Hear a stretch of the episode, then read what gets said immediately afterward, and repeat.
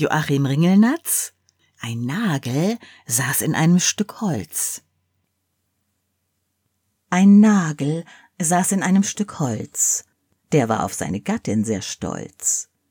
Die trug eine goldene Haube und war eine Messingschraube.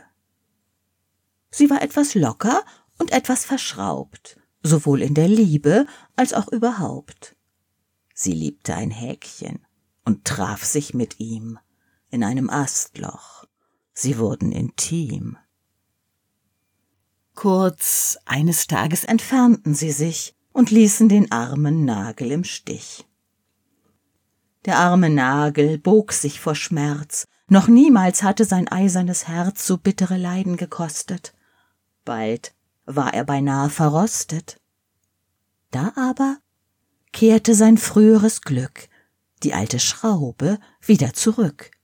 Sie glänzte übers ganze Gesicht. Ja, alte Liebe, die rostet nicht.